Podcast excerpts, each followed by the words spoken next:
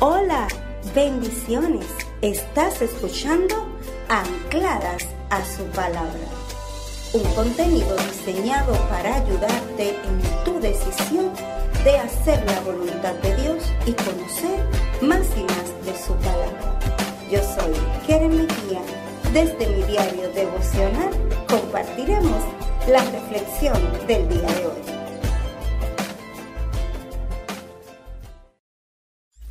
Hola amigas, bendiciones, ¿qué tal?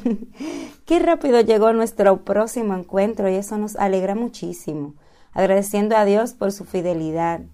Recordamos que en el episodio anterior nos comprometimos a ir detrás de las zorras pequeñas que destruyen nuestras viñas y estuvimos de acuerdo en traer una lista de esos pequeños hábitos que necesitamos ajustar por su impacto destructivo y lo haremos en el nombre del Señor. Es por eso que hoy en Ancladas a su palabra hablaremos sobre hábitos mentales que nos dañan. Te invito de inmediato a buscar en las escrituras a Romanos capítulo 12, versículo 2, la parte A, porque la Biblia dice, no os conforméis a este siglo, sino transformaos por medio de la renovación de vuestro entendimiento. Romanos capítulo 12, versículo 2, parte A.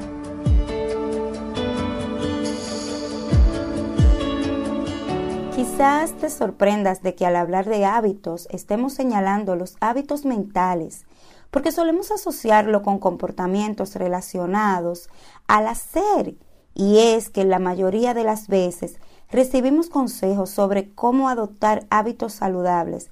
Así hablan de que debemos de dormir lo suficiente, hacer ejercicios, comer adecuadamente, pero ponemos poca atención a los hábitos que tienen que ver con el ser. Sin embargo, el énfasis bíblico está más en el ser que en el parecer, y nos invita a ocuparnos primero de lo interno, para que nuestro hacer se sujete con más facilidad a lo que somos en Cristo. Proverbio 23, versículo 7, nos señala que como el hombre es en sus pensamientos, realmente es como él es. Entonces, amiga mía, yo te invito a estar alerta con relación a lo que piensas, porque una mente descuidada puede crear una dinámica que engendre todo tipo de malestar, conflictos, enfermedades e inclusive conducirnos al pecado. Los patrones dañinos de pensamiento, también conocidos como distorsiones cognitivas, nos hacen caer en rutinas que nos dañan. Son zorras, zorras pequeñas que con astucia van permeando otras áreas de nuestras vidas, como el autoconcepto, las decisiones diarias y la forma de relacionarnos con amigos y familiares. Y en algunos casos, estos patrones de pensamiento pueden desencadenar en la aparición de serios trastornos. Como soy psicóloga, estoy consciente de técnicas de las cuales disponemos para sustituir esos patrones y estoy de acuerdo y reconozco la eficacia de algunas, pero estoy totalmente en desacuerdo con otras prácticas y técnicas. Sin embargo, por eso es que hoy yo quiero que tú me permitas recomendarte esas técnicas solamente como un recurso, no como el camino para liberarte de esos patrones, pues hemos conocido un camino más excelente, ya que una vez tú dejas de aplicar esas técnicas, vuelve a aparecer el hábito. Pero cuando recibes libertad en Cristo, cuando el Espíritu Santo te revela un área y te acompaña y te libera y te enseña y te aconseja, puedes permanecer en esa libertad. Prepárate entonces para anotar los siguientes consejos bíblicos, porque aquí en Ancladas a su palabra estamos listas para recibir la libertad que encontramos en las escrituras y en su aplicación.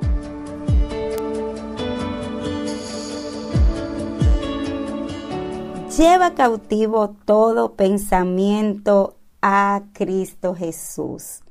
A muchas de nosotras no nos gusta ceder el control, y mucho menos en áreas tan personales como el pensamiento. Sin embargo, hemos descubierto que cuando nos rendimos totalmente al Señor, esa totalidad en la rendición a Cristo va a generar en abundancias de bendiciones para nosotros, para nuestros corazones.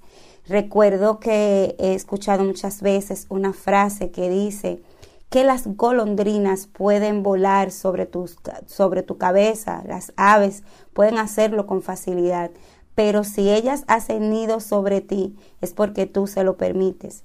Y esto nos ayuda a entender de manera de ilustración la actividad que tenemos que tener con relación a los pensamientos. No podemos dejar que esos pensamientos hagan nido en nuestras cabezas. Claro, tú no vas a poder evitar que lleguen, pero cuando lleguen debes de atraparlo como atrapa el cazador una zorra, así con mucha diligencia. Vamos pensamiento, vamos a la, a la cruz de Cristo, lo voy a llevar en oración, porque esos pensamientos dañinos no pueden estar libres por ahí. Tenemos que llevarlo a Cristo Jesús.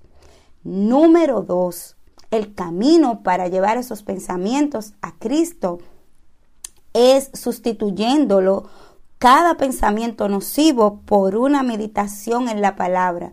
¿Qué dice la Biblia? ¿Cuál es la verdad bíblica para este pensamiento que me está haciendo daño?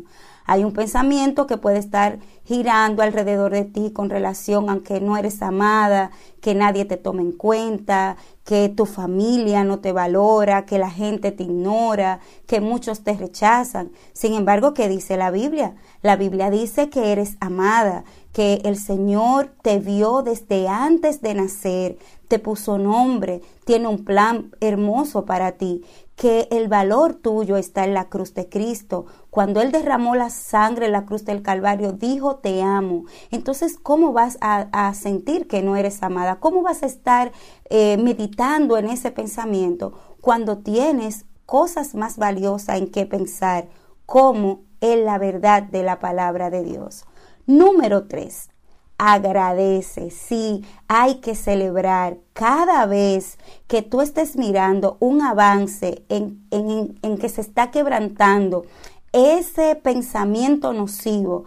Es importante agradecer. La gratitud está señalada en la palabra como un canal para recibir bendiciones y liberación cuando tú te concentras solamente en esas debilidades y no estás pendiente a esos detalles de avance, puedes desanimarte, pero cuando practicas el hábito de la gratitud, de darle gracias a Dios porque estás avanzando, porque Él está poniendo su mano poderosa sobre ti, entonces vas encontrando la motivación justa que necesitas para continuar enfocada en cazar zorras pequeñas, en eliminar hábitos destructivos en el nombre de Jesús.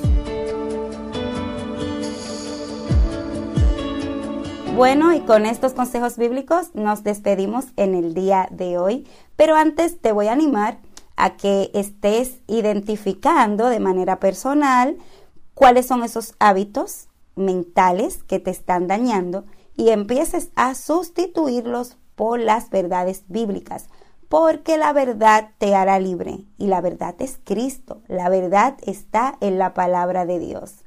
En nuestro próximo encuentro nos vamos a enfocar en un diálogo especial acerca de cómo vencer los pensamientos obsesivos, negativos y autodestructivos. Yo soy Keren Mejía desde mi diario devocional. Ha sido un placer. Bye bye.